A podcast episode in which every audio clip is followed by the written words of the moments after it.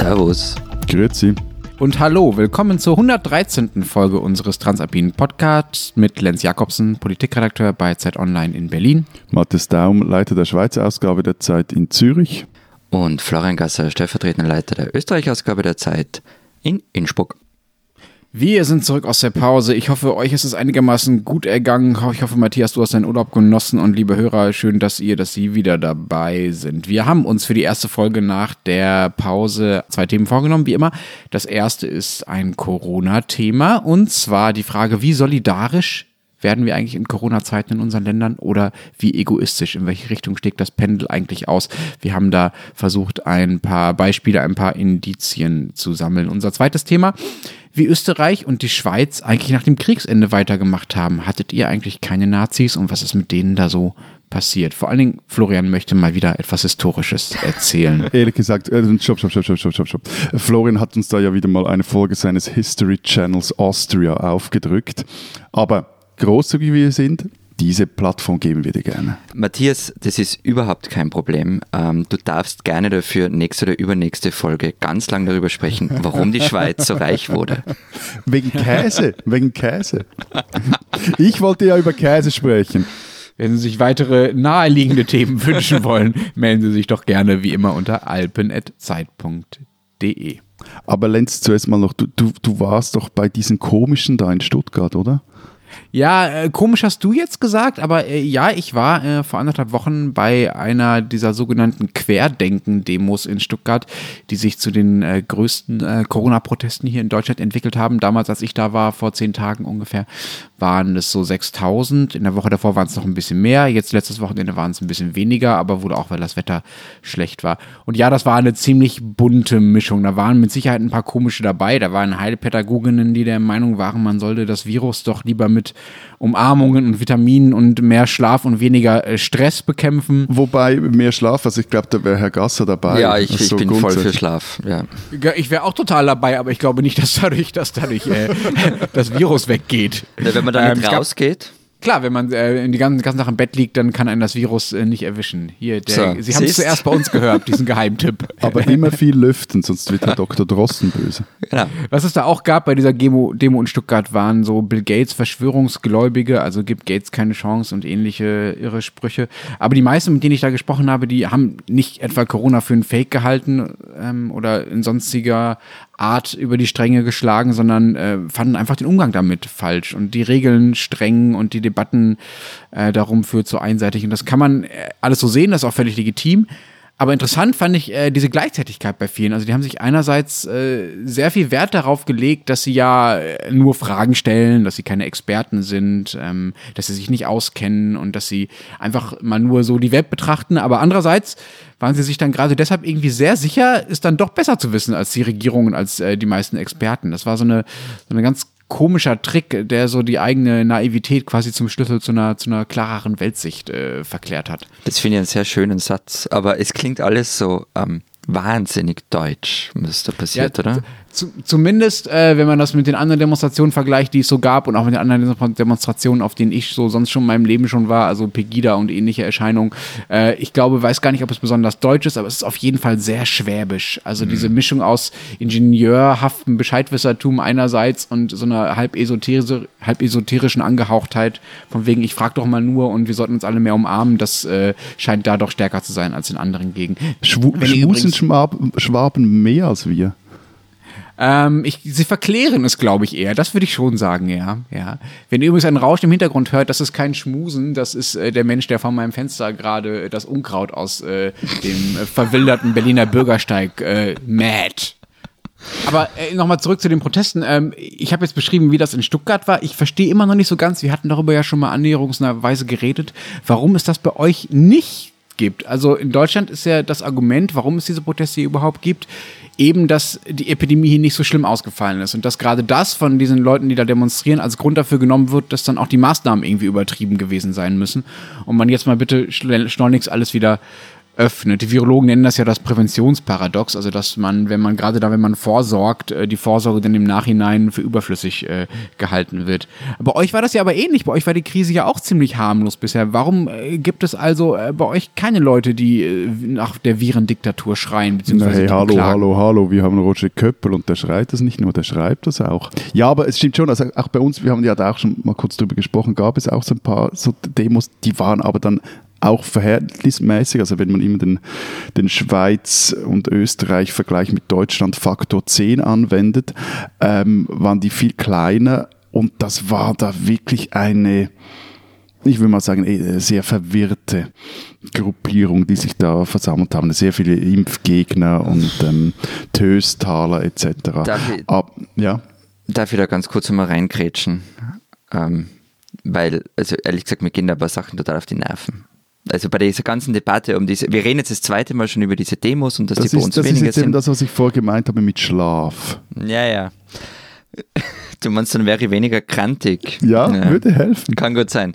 Nein, aber also mir, mir geht es wirklich ein bisschen auf die Nerven, wie das dargestellt wird. Also wir, wir wenn, wenn ich das mache, was die meisten Menschen machen, zumindest in meinem Umfeld, wenn sie kurz mal schauen wollen, was auf der Welt passiert, sie drehen Facebook auf, schauen in den Stream rein und mein Stream ist voll mit Videos, die von diesen Demos gemacht wurden, von verschiedenen ähm, Fernsehstationen oder weiß ich nicht wem aller. Und da sieht man dann Leute mit Aluhüten oder Querdenkerbommel und man macht sich lustig über sie und ähm, nennt sie mehr oder weniger Trottel und dann beschwert man sich aber, dass sie nicht mehr auf die Wissenschaft hören.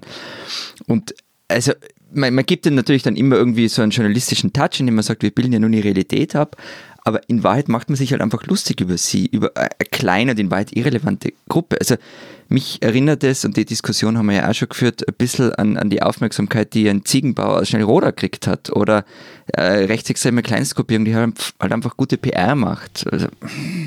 Wobei also nichts gegen Ziegen, ich mag die Viecher.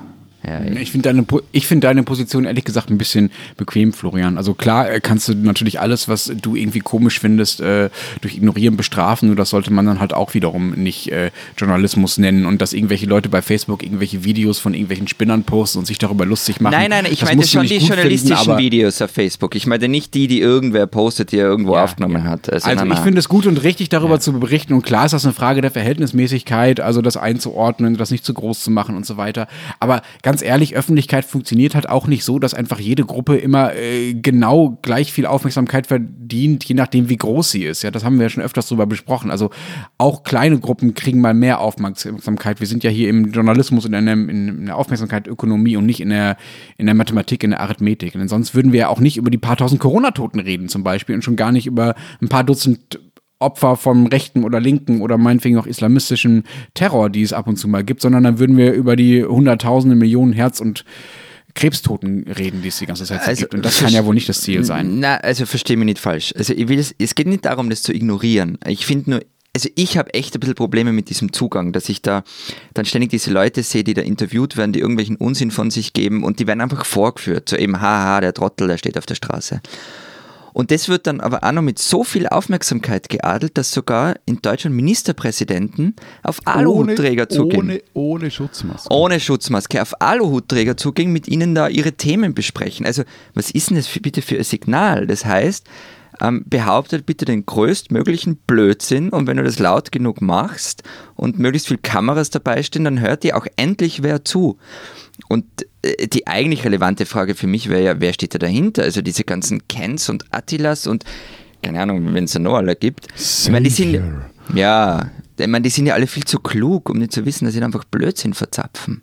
Hm, also, dass Michael Kretschmer, der Ministerpräsident von Sachsen, sich da auf diese Demos zu den Aluhüten gestellt hat, das finde ich auch äh, völlig irre. Also natürlich, das ist genau das, was ich meinte. Man sollte das weder medial noch politisch überbewerten. Das war sicherlich eine Überbewertung. Aber abgesehen davon, auch was du sagst zu äh, der Frage, was eigentlich Ken Jebsen und Attila Hildmann und die anderen Menschen, die da so hinterstecken, was sie eigentlich so für Pläne haben und wer das so ist und so. Ehrlich gesagt, dazu habe ich so viele Texte gelesen, sowohl mein Medienkonsum als auch, als auch meine, als auch meine Social Media Feeds, von denen du ja auch gesprochen hast, scheinen offenbar einfach ganz andere zu sein als Wir deine. sind in unterschiedlichen Blasen, es ist doch nicht schlecht. Aber, aber, aber eben, aber die Frage bleibt doch, die hat der Lenz auch vorgestellt, wieso haben diese Corona-Demos gerade in Deutschland derart viel Zulauf und in der Schweiz und Österreich verhältnismäßig wenig. Also bei uns sind es so, äh, finde ich, äh, wenn ich das auch bei Öst in Österreich gesehen habe, sind das die Usual Suspects, aber äh, eben so aus, aus, aus gewissen Kreisen, aber so richtig groß wurde das nicht. Und eben, also die Bilder aus Stuttgart, die waren doch ähm, äh, recht eindrücklich. Und ich meine, also für die Schweiz ist es mal so küchenpolitologisch würde ich das vielleicht mit dem direktdemokratischen System erklären. Also vielleicht damit, dass wir hier generell etwas mehr mitzureden haben und nun ein paar Einschränkungen, die recht tief gehen und auch wirklich einschränkend sind, verhältnismäßig locker nehmen und gepaart ist das Ganze, glaube ich, dann auch noch mit einem, das widerspricht sich jetzt dem, was ich vorher gesagt habe, ähm, mit einem in Krisenzeiten ver verbreiteten Vertrauen oder verstärkten Vertrauen auch in die Obrigkeiten. Also wir haben da ja auch eine Geschichte, dass zum Beispiel das Vollmachtenregime nach dem Zweiten Weltkrieg noch bis in die 50er Jahre äh, aufrechterhalten wurde und dann erst per Volksinitiative der Bundesrat wieder entmachtet wurde. Nicht, dass sich jetzt Geschichte wiederholt oder so, aber es gibt so diesen auch einen Reflex von, wenn es dann hart auf hart geht, dass man dann denen da oben in Bern dann generell auch eher traut. Was ich aber nicht verstehe, wieso jetzt, jetzt da wirklich einen doch großen Unterschied zwischen äh, Deutschland und Österreich gibt. Also grundsätzlich die Demos gibt es schon bei uns auch, aber halt nicht in dem Ausmaß. Und ähm, diese Demos haben halt und diese Leute haben mit der FPÖ ähm, auch einen parlamentarischen Arm. Und das ist jetzt auch nur, ähm, so wie du gesagt hast, küchenpolitologisch von mir. Ähm, vielleicht liegt sogar daran, also dass man, wenn man ein zünftiger Verschwörungstheoretiker ist ähm, dann hat man bei den Freiheitlichen einen Verbündeten, ähm, der die eigenen Anliegen politisch vertritt. Also es gab zum Beispiel mal vor ein paar Jahren eine parlamentarische Anfrage der Freiheitlichen zu Chemtrails. Ernsthaft. Das war eine Anfrage. Ähm, Norbert Hofer, also der jetzige FPÖ-Chef, hat es dann, als er Minister war, irgendwann gesagt, naja, Chemtrails gibt es nicht. Ändert aber nichts dran, es gab diese Anfrage und es sind schon immer wieder so Sachen. Also vielleicht liegt es daran.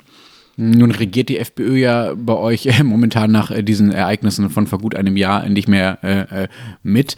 Das heißt, äh, das heißt, es gibt äh, diese Partei nicht in der Regierung und es gibt aber auch keine, keine Demonstrationen gegen die Corona-Maßnahmen so wirklich bei euch. Das heißt, alles Doch, es gibt bei schon, euch eher solidarisch ausgelegt, ja. Weniger, weniger Egoismus, mehr Solidarität in Österreich als in Deutschland.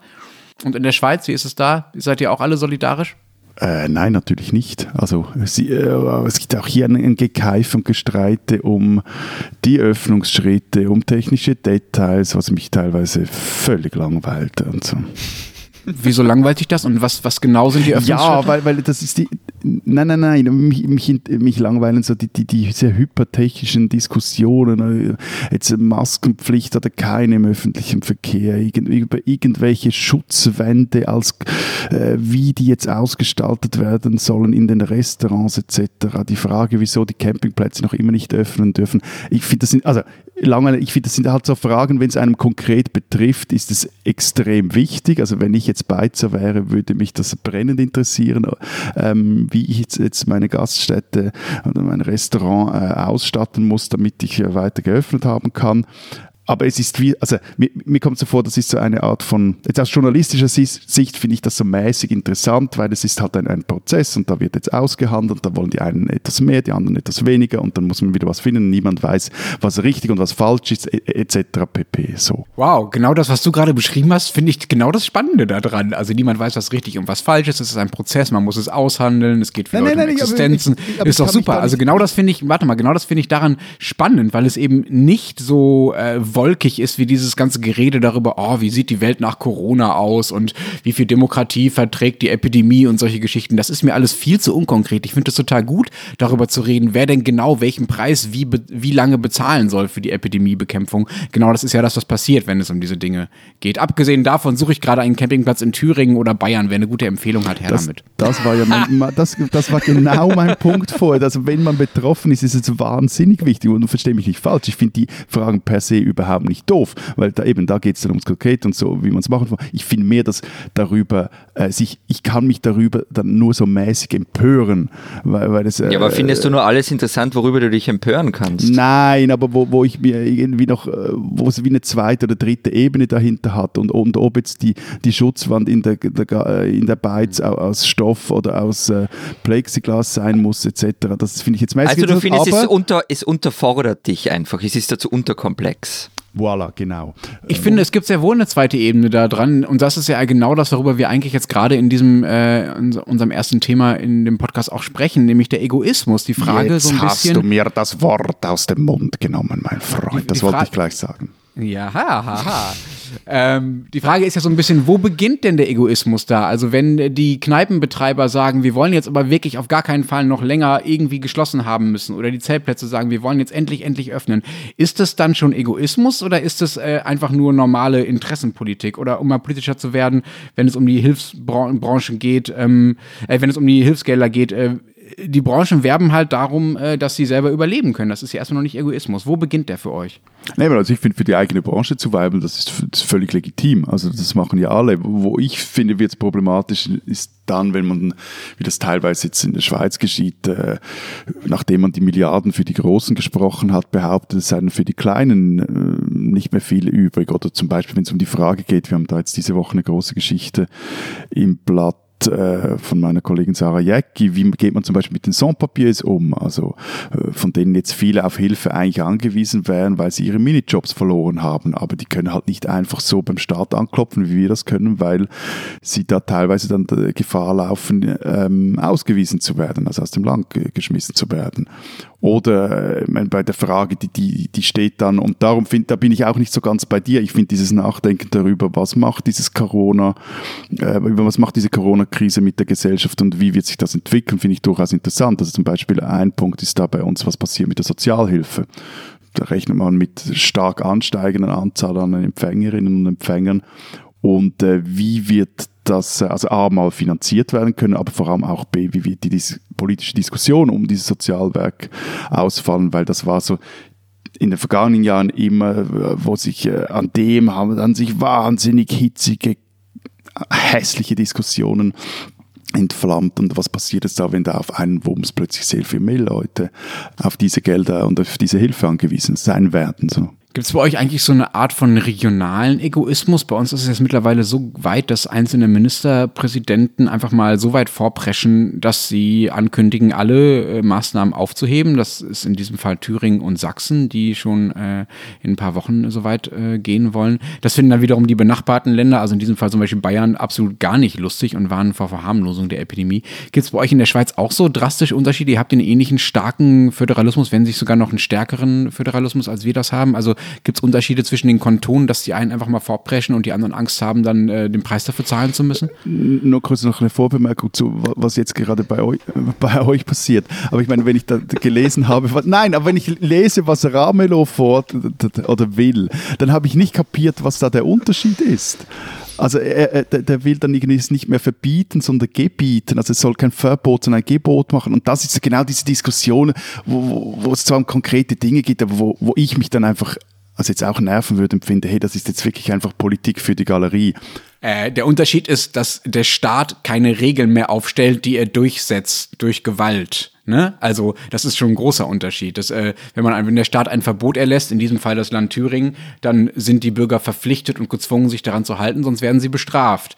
Wenn der Ministerpräsident von Thüringen einfach nur sagt, oh, bitte, bitte, bitte, Leute, kommt euch nicht zu nahe, dann können die Bürger machen, was sie wollen. Das ist der wichtige Unterschied, finde ich kein Detail. Aber meine Frage war ja eigentlich die nach euren Kantonen, also ob ihr da ähnliche Unterschiede Nein, habt. Nein, es ist nicht so krass. Also es gab vor allem aus dem Tessin und der, der, der Westschweiz Stimmen, die auch recht laut waren, die den Deutschschweizern Egoismus vorwarfen, weil sie sich gerade so in der Anfangsphase, der heißen Phase der, der epidemiologischen Krise jetzt äh, gegen strenge Regeln wehrten. Und äh, vor allem auch die Tessiner fühlten sich vom Rest der Schweiz alleingelassen, wobei die fühlen sich immer alleingelassen. Und äh, die Öffnungsschritte, die sind jetzt aber mehr oder weniger schweizweit abgestimmt wobei es den Kanton überlassen ist, wie sie eben zum Beispiel die Schulen genau betreiben wollen, also zum Beispiel in Halbklassen oder im Normalbetrieb. Das führt durchaus auch zu Verunsicherung, gerade seitens der Eltern und ab und zu auch zu Streit. Das ist aber moralisch nicht so aufgeladen, habe ich das Gefühl, wie bei euch. Und das hängt auch daran, dass wir halt eben, also dass wir ein, ein ähm, Seuchengesetz haben, das genau das vorsieht, dass in einer außerordentlichen Lage der Bund über die Kantone bestimmen kann. Und das wird zum Beispiel jetzt auch wieder diskutiert, hey, wann hören wir jetzt auf mit dem? Und da sind jetzt gerade heute wieder die Kantone, die sich, die den Bundesrat dazu auffordern, hey, macht mal vorwärts, ähm, damit wir das wieder in einen Normalbetrieb reinbringen, weil das darf nur sechs Monate lang dauern, so dieser Zustand. Aber ich finde grundsätzlich, also was du vorhin gesagt hast, ich finde das auch gar nicht unbedingt problematisch, wenn sich da jetzt einzelne Bundesländer andere Wege ausdenken oder wenn das etwas regional differenziert ist. Also das kann ja auch sein, dass man da auch, auch auf die jeweiligen äh, Begebenheiten oder Gegebenheiten besser Rücksicht nehmen kann. Also ich war jetzt eben eine Woche in den Bergen und ich meine, in diesen Dörfern, da kommst du jetzt wirklich nicht gleich vielen Leuten in die Quere wie hier unten in Zürich. Und äh, das gilt auch für den spärlicher besiedelten deutschen Osten zum Beispiel. Also dass man da findet, hey, lasst uns jetzt das mal etwas differenziert anschauen, finde ich nicht unbedingt blöd. Also diese regionalen Unterschiede gibt es bei uns auch und es gibt jetzt auch die Diskussionen dazu, wie man das in den einzelnen Bundesländern vielleicht unterschiedlich lockert, wobei es immer den Grundkonflikt gibt, ähm, Wien äh, gegen den Rest, beziehungsweise der Rest oder zumindest die Bundesregierung gegen Wien. Und ich bin grundsätzlich bei dir, Matthias, also wenn es inhaltlich begründete regionale Unterschiede sind, mach mal, finde ich gut.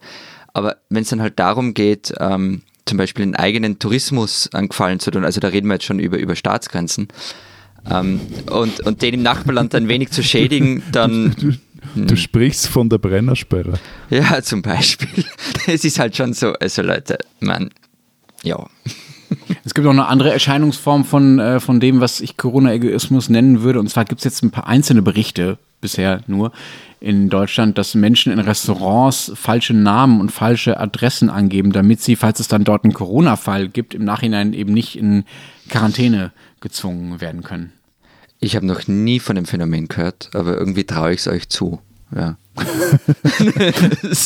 also bei uns ist es so, dass man das sowieso nur äh, freiwillig angeben muss oder gar nicht daran. Da ich wurde jetzt auch nicht danach gefragt, dass ich mal in einer Beiz war letzte Woche. Aber für die Wirte könnte das übel enden. Also wenn sie dann nicht wissen, wer bei ihnen verkehrt, oder äh, der, dann werden dann die Lokale öffentlich genannt und dann, dann, so sucht man dann halt nach den Gästen und nicht, geht dann nicht irgendwelche Listen durch und äh, ist jetzt uncool, wenn dein Lokal im Zusammenhang mit einem Corona-Ausbruch genannt wird. Hm. Hm. Was auch uncool ist, Florian, wenn ich das so sagen darf, äh, du berichtest, berichtest diese Woche in der, in der Zeit, dass äh, in einem Text von einer Studie, die feststellt, dass äh, Österreich äh, wieder zurück in Richtung Biedermeier geht. Auch das ist ja eine Form von äh, Corona-Egoismus-Erscheinung. Wie schlimm ist es? Wie sehr zieht ihr euch zurück? Naja, äh, es schaut alles danach aus, dass uns diese Corona-Zeit so ein bisschen gesellschaftlich zurückwirft. Und also gerade was, wenn es um, um Geschlechterverhältnisse geht, ähm, vieles zunichte macht was halt schon erreicht worden ist. Äh, bevor wir über die Details reden, ich möchte einen Satz zitieren, der ist so wunderbar. Verwaschen, wehleidig und affektiert und auf den Kultus von Privatgefühlen konzentriert stand in deinem Text als Satz, war ein Zitat. Das ist jedenfalls der schönste Ösidis, den ich seit sehr, sehr langer Zeit gehört habe. Also ich finde es ja sehr lobenswert, dass du meine Artikel liest, um dich für die Sendungen vorzubereiten. Ähm, aber die, die, Originalquelle ist halt leider ein bisschen anders. Also das hat Egon Friedel geschrieben in den 1920er Jahren in seiner ähm, Kulturgeschichte der Neuzeit. Und er schrieb da über die Biedermeierzeit und er meinte halt nicht nur Österreicher, sondern das ganze deutsche Bürgertum. Also, sorry to say. Okay.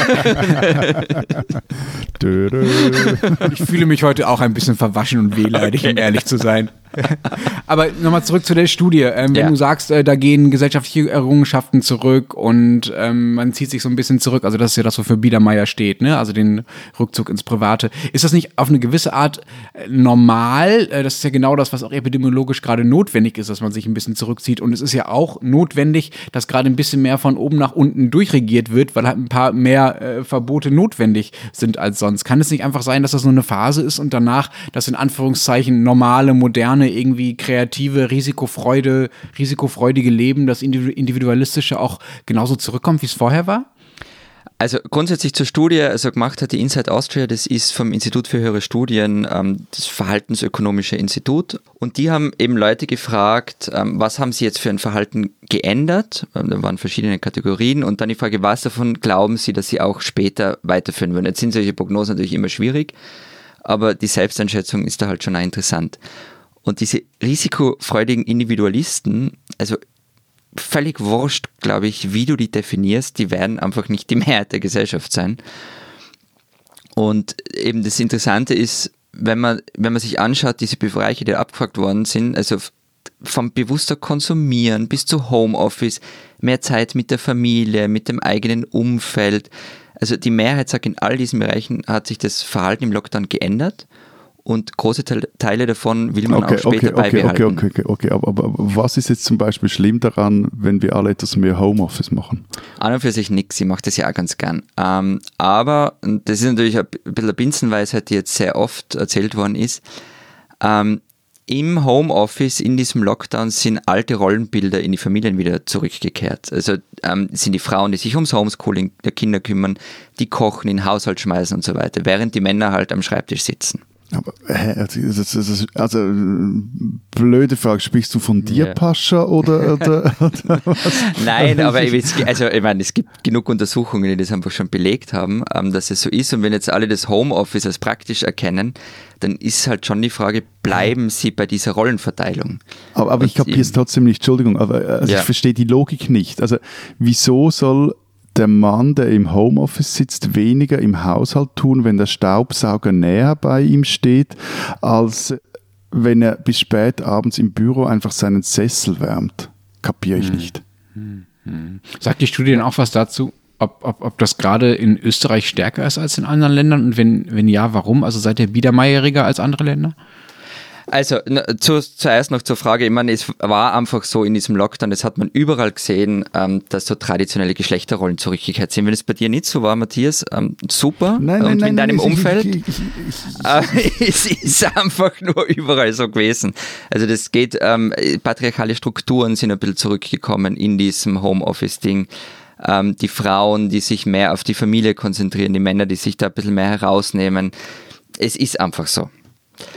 Ähm, und das ist Österreich stärker als anderswo. Also Matthias unterstellt uns ja ganz oft. Ähm, Und gerne. Ich, ja, ich widerspreche da ein bisschen. Ähm, aber meine hat er recht. Äh, Wir sind ein recht autoritätshöriges Land. Und es, da gibt es auch ähm, aus den vergangenen Jahrzehnten zahllose Untersuchungen, Befragungen, die das belegen. Und in so einem Lockdown ähm, geht es halt auch nicht wirklich zurück. Und für mich die eindrucksvollste Zahl in, in dieser Untersuchung waren die zwei größten Gruppen. Also das sind 35,6 Prozent gelten als die Angepassten, die sind recht positiv ähm, und optimistisch, haben Kinder, arbeiten regulär und sind aber recht autoritär eingestellt. Also die wollen klare Vorgaben haben. Ähm, ein bisschen über Viertel gelten als die Fatalisten, die sind nicht sehr optimistisch, haben eher geringes Einkommen, Existenzängste und so weiter. Und was die Gruppen aber eint, auch die sind autoritär eingestellt. Also in Summe haben wir mehr als die Hälfte in Österreich, die relativ autoritär eingestellt sind und ähm, so von oben herab ähm, wissen wollen, was jetzt zu tun ist, was natürlich gerade jetzt in so einer Krisenpolitik perfekt ist. Das ist das, was Matthias auch immer sagt. hört auf mich, liebe Ja, Österreicher. ja, eh, auf eh, eh. mich. Ich habe die Studienautoren danach gefragt, nach diesem, hey, mehr als die Hälfte autoritär eingestellt, puh, ist schon viel. Axel zuckende Antwort von beiden, wir sind in Österreich. Klingt übel. Ähm, was auch relativ übel klingt, finde ich, dass sich auch euer Kanzler gerade für eine Art von Egoismus, für eine Art von Rückzug entschieden hat. Den Übergang finde ich jetzt sehr verwegen, aber du meinst diese, diese EU-Schuldengeschichte, also dass, dass wir uns da nicht beteiligen wollen, ärmeren Ländern zu helfen. Genau, das meine ich. Die sparsamen Vier nennen die sich. Also das ist ja nicht nur äh, Österreich, sondern auch Dänemark, Schweden und die Niederlande. Und ehrlich gesagt, die sparsamen Vier, das klingt echt wie der schlimmste und langweiligste Western aller Zeiten. Ne? So, so vier mitteleuropäische Banker schließen sich in, in, in einen Saloon ein und bewachen das Geld oder so. Film vorbei. Ja, also es ist jetzt ein bisschen zu detailliert, aber im Grunde geht es darum, dass Sebastian Kurz sagt, die reichen Staaten wollen nicht für die Schulden äh, der von der Krise gebeutelten Staaten haften. Äh, haften und vor allem will man keine Schuldenunion durch die Hintertür. Und das kommt bei uns im Land ziemlich gut an. Ähm, und auch bei euch, Lenz, um ehrlich zu sein, gerade in eurem Boulevard. Und ich finde aber, der Spiegel hat es ganz gut zusammengefasst. Ähm, Sebastian Kurz gibt halt vor, etwas zu bekämpfen, das in der Form auch keiner fordert. Diese Österreicherin sollten Sie kennen. Es dürfte aufmerksamen Hörerinnen und Hörern nicht entgangen sein. Wer im Winter am schnellsten einen Berg runterrutscht, ist mir ziemlich egal. Aber vergangene Woche trat eine Skifahrerin zurück, die ich halt dann doch sehr cool finde. Anna Veit. Die hat wohl auch irgendwie WM-Titel und Olympiamedaillen gewonnen, aber darum geht's nicht. Anna Veit hat etwas getan, was man in Österreich eigentlich nicht macht. Sie lehnte sich gegen den mächtigen österreichischen Skiverband, den ÖSV, auf. 2015 kam sie plötzlich mit einem deutschen Manager daher, der sie mit Mercedes zusammenbringen wollte. Das fand wiederum Audi, der Sponsor des österreichischen Verbandes, nur so mittellässig und ähm, es ging eigentlich um was Größeres, nämlich Anna Veit, die damals noch Fenninger hieß, hat sich schlechter behandelt gefühlt wie Marcel Hirscher und hatte damit auch recht. Sie drohte mit Rücktritt. Schröcksnadel, der ÖSV-Präsident, ähm, warf ihr vor, sie sei von Selbstzucht getrieben und irregeleitet. Die Kronenzeitung, ebenfalls der Sponsor des ÖSV, war auch etwas verschnupft. Am Ende hat man sich ja dann doch irgendwie geeinigt. Und wer sich gegen den ÖSV und kleinformatige Boulevardriesen auflehnt, der hat schon mal grundsätzlich meinen Respekt. Und wie nachtragend manche Medien dann sind, war vergangene Woche in der Krone zu lesen, Anne Veit, ähm, schrieb die Zeitung an, sich des Rücktritts sei von der Zicke zur Dame äh, geworden und sie sei stur und unfreundlich gewesen, aber geprägt von all den Rückschlägen und der Ehe mit ihrem Manuel sei sie zur Dame geworden. Das nur nebenbei. Anna Veit hat gewagt, wofür vielen Skizampanos der Mut gefehlt hat und sie ist eine Österreicherin, die man kennen muss.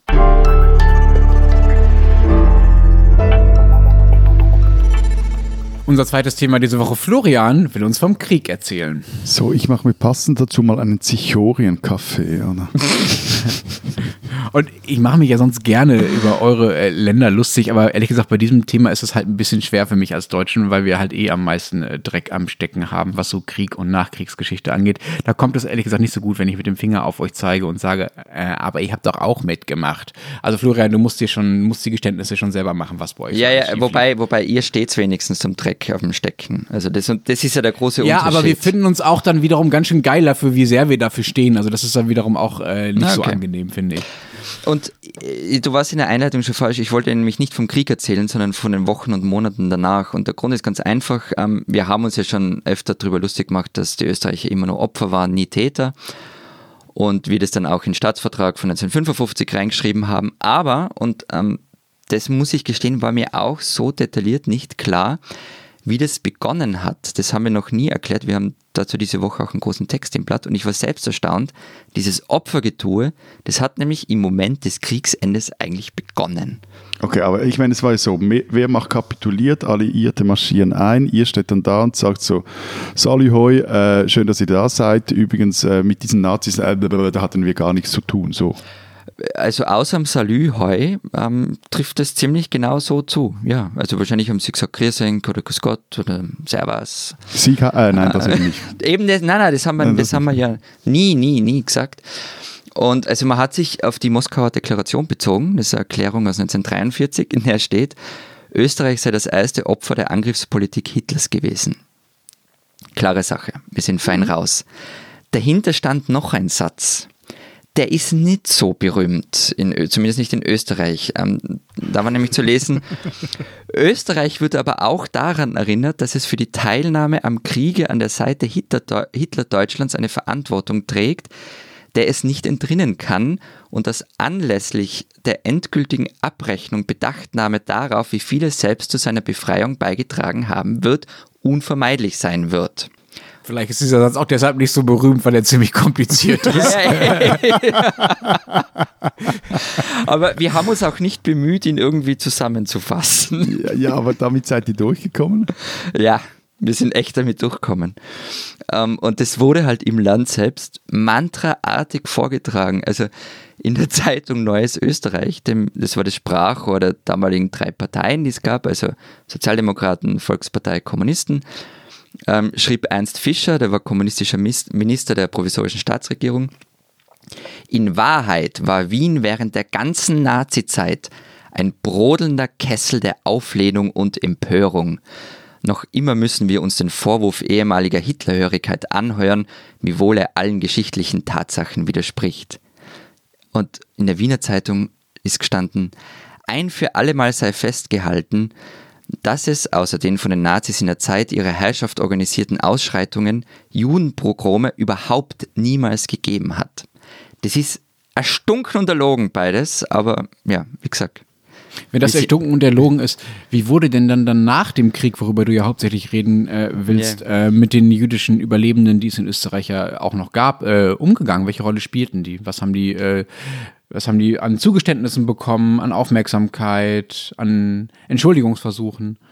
Also das wäre ein eigenes Thema, glaube ich, wenn wir das einmal wirklich ausführlich behandeln müssen. Was, was mich ähm, etwas geschockt hat auch, ist, ähm, wie der Antisemitismus unverfroren einfach weitergelebt hat. Also in der Zeitung der Volkspartei stand zum Beispiel über jene jüdischen Vertriebenen, die als Soldaten der US-Armee nach Österreich zurückkamen. Alle Achtung vor dem großen amerikanischen Volk, keine Achtung aber für Leute, die niemals Österreicher, niemals Amerikaner, sondern immer nur Geschäftemacher, Hetzer und Verhetzer gewesen und geblieben sind. Und Also das war, was war das? Das war dann 45, 46 oder, oder so? Genau, also das ist genau die, das ist die Zeit direkt nach Kriegsende. Und äh, Karl Renner hat, äh, der war eben der sozialistische Kanzler der Staatsregierung, mal gesagt, selbst wenn es Platz gäbe, glaube ich nicht, dass Österreich in seiner jetzigen Stimmung Juden noch einmal erlauben würde, diese Familienmonopole aufzubauen. Sicherlich würden wir es nicht zulassen, dass eine neue jüdische Gemeinde aus Osteuropa hierher käme und sich hier etablierte, während unsere eigenen Leute Arbeit brauchen. Aber eh, also wir waren nur Opfer und Antisemitismus. Nein, nein, Ah, das nix. ist echt schon ganz schön, ganz schön starkes Zeug, das du da äh, erzählst, schon ganz schön übel. Ähm, kann es sein, dass das deshalb noch so offen gesagt werden konnte und dass auch dieser ganze Opfermythos bei euch deshalb so gut funktioniert hat, weil es in, auch international weniger Druck gab, also auch weniger Aufmerksamkeit der Alliierten, äh, weil die mit uns Deutschen ja schon voll auf beschäftigt waren, uns irgendwie zu entnazifizieren? Äh, Es gibt verschiedene Thesen, warum Österreich damit so durchkommen ist und am Ende auch dann den Staatsvertrag bekam und neutral wurde. Also das sind mehrere tausendseitige Bücher dazu geschrieben worden. Eine These ist, ähm, das ist meine Lieblingsthese, wird ähm, vom österreichischen Historiker Michael Gehler vertreten, ähm, dass Stalin anhand von Österreich zeigen wollte, wie es für Deutschland laufen hätte können. Also schnelle bilaterale Vorverstellungen in Moskau, Einbeziehung aller vier Siegermächte und wenn das Land keinem Militärblock angehört, kriegt es seine Unabhängigkeit. Also sozusagen Österreich als Modellfall für Deutschland. Allerdings muss ich da jetzt zugeben, ähm, die These ist keine Mehrheitsmeinung und ziemlich umstritten. Ähm, aber was mir viel mehr interessiert ist, ähm, ob die, eben diese, diese Opfergeschichte, also übrigens noch ein Tipp, ähm, falls wer noch nicht gesehen hat, ist, äh, vor kurzem ist im ORF wieder der Film ähm, Waldheims Walzer gelaufen. Ähm, und da kommt auch dieser Antisemitismus vor, der bis in die 80er weitergetragen worden ist. Also wer sich dafür interessiert, soll, soll sich das anschauen. Aber was ich immer so arg finde, wenn wir über dies, uns über diese Opfergeschichte lustig machen, ist, wie wenig ihr euch da auskennt. Also das ist so richtig, interessiert euch nicht. Vielleicht sind wir auch damit durchkommen. Es hat sich keiner dafür interessiert, Lenz. Ja, es hat sich keiner dafür interessiert. Es interessiert sich auch ähm, bis heute nicht so wirklich jemand dafür, aber das liegt nicht daran, dass äh, wir den Opfermythos für glaubhaft halten, sondern äh, ich glaube, das liegt an der, sagen wir mal, äh, logischen und jetzt auch historisch gewachsenen Asymmetrie der Aufmerksamkeit zwischen Ja. unseren Ländern. Also wir interessieren uns halt weniger für Österreich, als Österreich sich für die Deutsche interessiert. Und das ist, kann man uns als Arroganz auslegen, aber es ist ja auch logisch, weil ihr natürlich, sagen wir mal, mehr von dem betroffen seid, was in Deutschland passiert, als, als andersrum. Also Wie oft ihr hast du eigentlich diesen Satz in 113 Folgen schon gesagt? ist interessant, dass er immer noch notwendig ist, dass ihr es offenbar immer noch nicht verstanden habt. Äh, Bei uns ist halt so mit dem Auszug der Habsburger interessieren sich eigentlich niemand mehr so richtig für Österreich. Das Also 1000 Jahre gab schon. Aber- ja. ungefähr. Aber nochmal zurück äh, zum Opfermythos. Also ich Bitte. verstehe das richtig, dass äh, am Ende äh, war sich ganz Österreich einig, dass ihr die Opfer wart und zwischen 38 und 45 habt ihr quasi alle in Corona-artiger Quarantäne zu Hause gesessen und, äh, und, äh, und die Küche geputzt und Nein, das war's. Nicht nur ganz Österreich war sich einig, die ganze Welt war sich einig. Also dieser Opfermythos ist ja wirklich von allen akzeptiert worden. Ähm, Aber, aber, aber liegt das nicht auch daran, dass ihr halt einfach auch in, in der, der, der Nachkriegswelt, äh, dass so ein Land wie Österreich halt auch nützlich war, wie auch ein Land wie die Schweiz nützlich ja war? klar, sicher. Also äh, das, äh, Sicher. genug klein, um nicht richtig gefährlich zu werden, neutral, äh, ein Puffer gegen den Osten.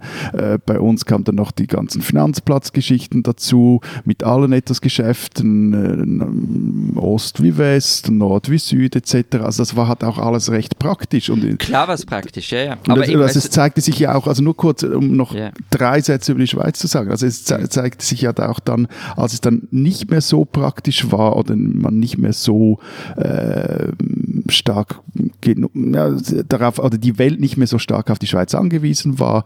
Das war dann konkret so in den 90er Jahren dass es dann halt auch nicht mehr funktioniert. Also dann wurde ja auch in der Schweiz Aufdruck äh, aus den USA, diese ganze Geschichte mit den nachrichtenlosen Vermögen, äh, die auf Schweizer Banken lagen etc., wurde dann auch richtig aufgearbeitet. Diese ganze Nazi-Gold-Geschichte. Und das war jetzt zu dem Moment, wo man merkte, hey, äh, wo, wo es auch klar war, der Schweizer Bankenplatz ist zum Beispiel jetzt nicht mehr so wichtig oder die Schweiz auch als, als mhm. neutrales mhm. Land, die Blöcke sind zerfallen etc. Und dann wurde dieses, die, wurden diese Geschichten auch mit starkem Druck von außen auch bis zu einem gewissen Grad zumindest aufgearbeitet. Ja, bei uns war es ja auch der Druck von außen also Waldheim tritt zur Wahl an, es sind ganz viele Dinge zusammengekommen, eine neue Generation auch, die den Diskurs mitbestimmt, ähm, Jörg Haider ähm, kam und, und dann eben dieser Wahlkampf von, von Kurt Waldheim, über den haben wir eh schon öfter geredet und das war Mitte der 80er. So lange hat es mhm. gedauert bei uns. Mhm. Das finde ich die überzeugendste These, sowohl was jetzt die Geschichte von Österreich und der Schweiz angeht, äh, im Umgang äh, mit äh, den Ereignissen im Krieg, also äh, der eigenen Schuld, als auch in dem, was in Deutschland passiert ist, dass man äh, erst dann angefangen hat zu entnazifizieren, um es mal auf dieses Stichwort äh, zu bringen, wenn man es sich politisch, äh, ökonomisch und gesellschaftlich leisten konnte und wenn genug Druck im Druck im Kessel war. Wenn andere Dinge im Vordergrund standen, dann war es nicht so schlimm, äh, dass da noch ein paar Nazis rumsaßen und dass immer noch Antisemitismus gepflegt wurde beispielsweise. Das hat offenbar einfach einige Zeit gedauert, bis unsere Länder so weit waren, was man ihnen nicht zugute schreiben soll, sondern ihnen eher vorwerfen sollte, finde ich. Spinnen die Schweizer? Die Schweizer sind ja noch immer ein bisschen siegestrunken, weil sie in dieser abgebrochenen und deshalb natürlich völlig unvernünftig und eigentlich soll sie ja nicht zählen, schieße so ein Gewonnen, gewonnen, gewonnen, gewonnen, gewonnen haben. Moment mal, ihr macht euch immer wieder, also auch in den vergangenen Folgen, über meine Fußballsehnsucht lustig. Heute übrigens am Tag ich der Aufnahme nicht. Bayern gegen Dortmund. Ich kann es kaum erwarten, ehrlich gesagt, auch ohne Zuschauer. Aber ihr füllt dann wiederum beide Kategorien heute, also sowohl die Österreicher, die man kennen muss, als auch die spinnenden Schweizer, offenbar irgendwie mit Skifahrern? Man muss sich an irgendwas festhalten. Skifahrerinnen, hey, gendermäßig, Alter. wichtig. Aber jetzt wart mal, Lenz, die Geschichte ist wirklich gut. Es, es geht um Geld und Schweiz, immer alles dabei, was man so braucht. Also, diese siegestrunkenen Schweizer, die da völlig unverdient irgendwas gewonnen haben, sind drauf und dran, sich ihr eigenes Weltcup-Denkmal zu zerstören, nämlich das Lauberhornrennen. Und es kam nämlich so, seit Jahren liegen sich die Organisatoren des Rennens und der Schweizer Skiverband in den Haaren. Es geht um Surprise, Geld. Die Organisatoren wollen zusätzlich eine Million Franken vom Verband. Der Verband sagt, die haben wir nicht und kann jetzt ihr bitte, bitte mal anfangen, die Rennen gescheit zu vermarkten zum Beispiel mit so einem Weibebogen über dem bekannten Hundschopfsprung und so weiter. Nein, machen wir nicht, sagen die Organisatoren, wir sind hier nicht in Kitzbühel. Lieber zogen sie den eigenen Verband vor den Internationalen Sportgerichtshof. Ähm, das hat sich der Verband dann wiederum nicht bieten lassen und er hat die Lauberhornrennen einfach aus dem offiziellen Rennkalender der FIS streichen lassen. Ein Winter ohne Lauberhorn, ähm, das wäre mir wieder wurscht, aber die offizielle Schweiz konnte das natürlich nicht zulassen.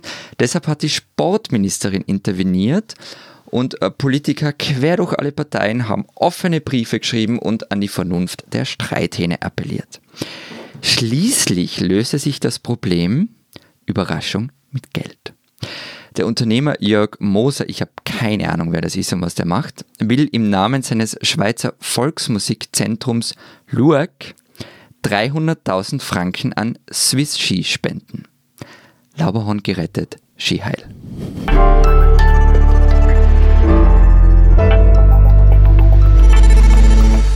Das war es diese Woche bei unserem Transalpinen Podcast. Wenn Sie wissen wollen, was sonst noch so los ist in Österreich und der Schweiz, lesen Sie die gedruckten oder digitalen Ausgaben aus den Ländern, in denen, wir haben ein paar Sachen hier schon vorgestellt, ihr was sonst noch äh, drinstehen habt diese Woche? Wir haben eine ja, die passt eigentlich zum Thema. Eine, eine kunsthistorisch äh, interessante Geschichte eines Schweizer Künstlers, der dem in Norddeutschland ein neues Museum gebaut werden soll. Und äh, dummerweise kam dann zum Vorschein, dass der, dass der Mann eine ja, ein glühender Nazi-Verehrer war. Und jetzt ist ein Streit darüber entbrannt, ob man da Staatsmillionen dafür sprechen darf, soll oder eben nicht. Und August Modersohn, der Länderreporter der Zeit, ist dieser Geschichte nachgegangen. Bei uns gibt es ein Porträt über Thomas Wannenmacher. Er ist gelernter Konditor, ehemaliger Werbegrafiker und Steirer. Der ist vor neun Jahren selber in eine Farmville Facebook Gewinnspielfalle getappt. Und ähm, seitdem deckt er mit seinem Verein Mimikama relativ niederschwellig selber auf Facebook Fakes auf. Also der ist sowas wie das Korrektiv zum Beispiel. Ähm, er macht es jetzt seit neun Jahren. Die Arbeit findet er ziemlich lustig. Allerdings die Corona-Krise macht ihm mehr Arbeit, als ihm lieb ist. Und das erste Mal in seinem Leben hat er auch ein wenig Angst dabei. Jonas Vogt hat Thomas Wannemacher getroffen. Und wenn Sie wissen wollen, was in Deutschland noch so los ist, dann lesen Sie einfach die gedruckte Zeit oder natürlich Zeit online. Wir hören uns nächste Woche wieder. Ja. Bis dahin sagen wir Vielen Dank. Tschüss. Adieu.